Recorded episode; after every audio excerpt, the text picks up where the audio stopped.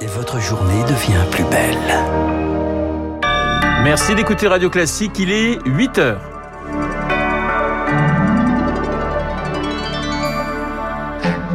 La matinale de Radio Classique avec Renaud Blanc. L'Europe cherche la bonne riposte dans la guerre qui oppose la Russie à l'Ukraine. Les 27 réunis à Versailles aujourd'hui, un sommet informel avec un enjeu majeur, montrer à Vladimir Poutine leur unité. Sur le front, l'image de ces dernières heures, c'est cet hôpital pour enfants bombardé à Mariupol, un crime de guerre pour le président Zelensky. Il demande une nouvelle fois aux Occidentaux de fermer le ciel ukrainien. Et puis, quand fin des restrictions rime avec reprise des contaminations, le Covid n'a pas disparu, les cas repartent à la hausse. On vous dira pourquoi.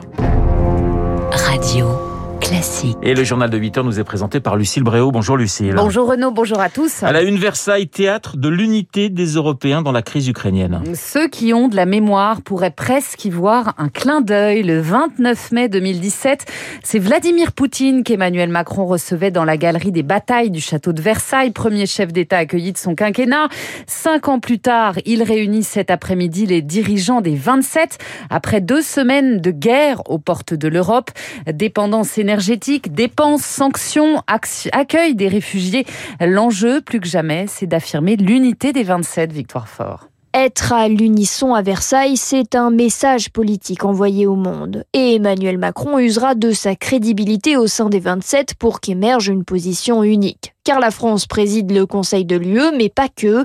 Patrick Martin-Genier est spécialiste des questions européennes. Emmanuel Macron a la chance pour lui d'être euh, un homme d'État expérimenté. Euh, c'est quelqu'un qui est là depuis maintenant cinq ans. C'est une puissance nucléaire et aujourd'hui c'est quelque chose d'important, même de stratégique. Donc je pense qu'il est en position de force. Les divergences existent, mais à l'issue du sommet, l'enjeu est tel qu'il faudra faire bonne figure. Sur la défense européenne d'abord. Dans les cartons depuis près de 60 ans, les 27 pourraient décidé d'augmenter le budget consacré au Fonds européen de défense. La guerre en Ukraine accélère aussi un autre objectif. Il y a une volonté claire des 27 de sortir de la dépendance vis-à-vis de la Russie en matière énergétique, dit l'Élysée.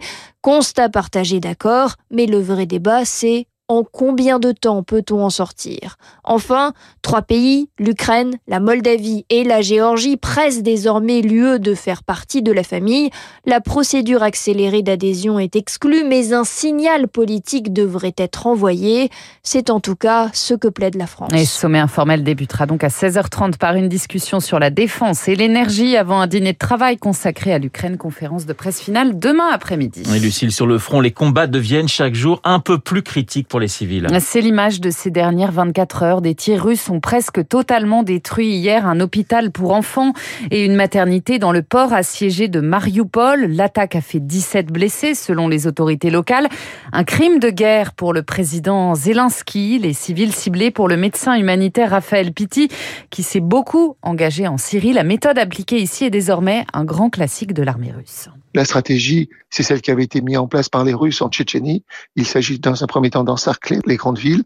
On les prive d'eau, on les prive d'électricité, on les prive de nourriture. Ensuite, on les bombarde constamment. On détruit tout ce qui peut amener à terroriser une population. On détruit les hôpitaux, on détruit les écoles, on détruit les centres religieux eux-mêmes pour les pousser à bout. Et ensuite, eh bien, on attend qu'ils cèdent. Cette technique a très très bien marché en Syrie en tous les cas, Alep six mois, Larouta huit mois.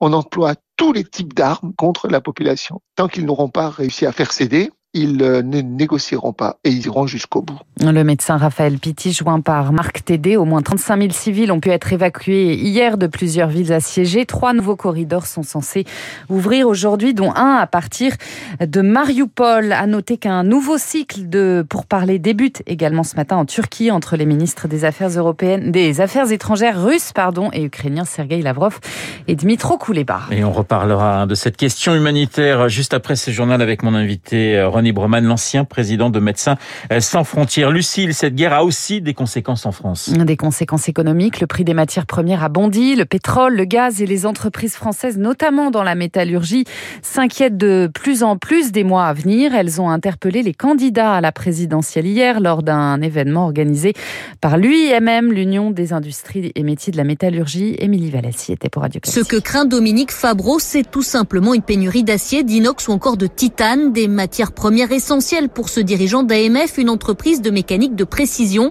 Cette PME située en banlieue de Rouen a encore de quoi produire pendant un mois, maximum deux. J'ai un mail hier d'un gros fournisseur qui m'annonce qu'ils vont plus nous proposer de matière pendant un certain temps. Donc gros problème d'approvisionnement. On essaye de répondre au maximum à nos clients avec ce qu'on peut aujourd'hui en stock. Là aujourd'hui on a le carnet de commande, mais si j'ai pas de matière dans un mois, deux mois, je vais avoir du gros problèmes. Il espère que d'ici là les fournisseurs trouveront d'autres sources d'approvisionnement depuis les États-Unis ou le Canada.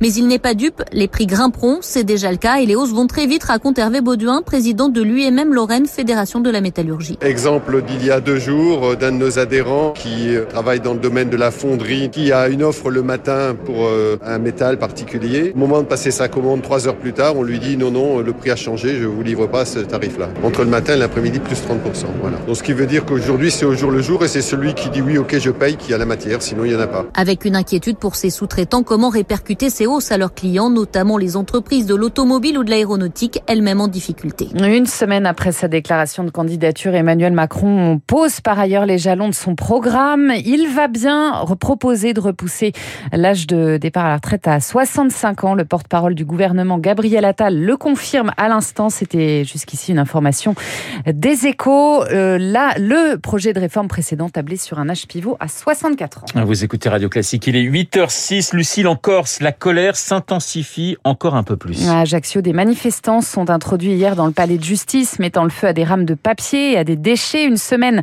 après l'agression en prison d'Ivan Colonna, plusieurs centaines de personnes se sont réunies également à Calvi. À Bastia, 23 CRS et 3 civils ont été blessés. Certains mouvements nationalistes appellent à la poursuite de la mobilisation et à une nouvelle manifestation dimanche après-midi à Bastia. Sur le front du Covid à présent, cette question, faut-il craindre un rebond épidémique? Levé du protocole sanitaire en entreprise, fin du port du masque et du passe vaccinal, alors que plusieurs mesures de restriction seront levées à partir de lundi. Eh bien, le sous-variant BA2 gagne du terrain, Rémi Pister. Le sous-variant d'Omicron, le BA2, représente déjà 38% des contaminations en France. Il pourrait provoquer de nombreuses réinfections de patients atteints par Omicron en janvier, selon l'infectiologue Michel Carles. L'Omicron est très peu immunogène et permet que les gens se réinfectent. C'est toute la caractéristique d'une euh, évolution endémique de la maladie. Avoir un bruit de fond de Covid qui persiste au fil de l'année. Parce que le fait d'être infecté n'empêche pas d'être réinfecté, en particulier avec cette souche BA2. En Bretagne et en Normandie, les contaminations ont augmenté de 20% en une semaine. Des régions où les écoles ont rouvert depuis 15 jours. C'est dans le milieu scolaire que la reprise épidémique se fera, prévient le professeur Gilbert Deré de la Pitié-Salpêtrière à Paris. On a observé euh, d'abord un plateau, puis une reprise, et dans les tranches d'âge scolaires. Le masque à l'école va être enlevé, ce qui est extrêmement ennuyeux. Où sont euh, les, les, épurateurs d'air dans les écoles Les tests, évidemment, euh, il y en a plus. On n'a pas mis les écoles en sécurité hors de mesures justement comme le masque. Et nouvelle étape du relâchement sanitaire. Dès lundi, le port du masque ne sera plus imposé dans la plupart des lieux publics. Les scientifiques s'inquiètent pour les immunodéprimés. Si les cas augmentent ces prochaines semaines, ce seront les premiers à faire une forme grave. Et puis le PSG qui trébuche face au Real Madrid. Les Parisiens sont inclinés 3 buts à 1 en huitième de finale retour de la Ligue des Champions. Triplé de Karim Benzema qui élimine donc le PSG de la compétition. Voilà, et certainement Karim Benzema qui l'année prochaine jouera avec Kylian Mbappé qui pourrait rejoindre le On Real Madrid. Et on s'engage absolument, bon, on verra ça euh, dans quelques mois. Merci Lucille, on vous retrouve à 9h pour un prochain euh, journal. Dans un instant, mon invité, Ronnie Breman, l'ancien président de Médecins sans frontières, auparavant l'édito politique de Guillaume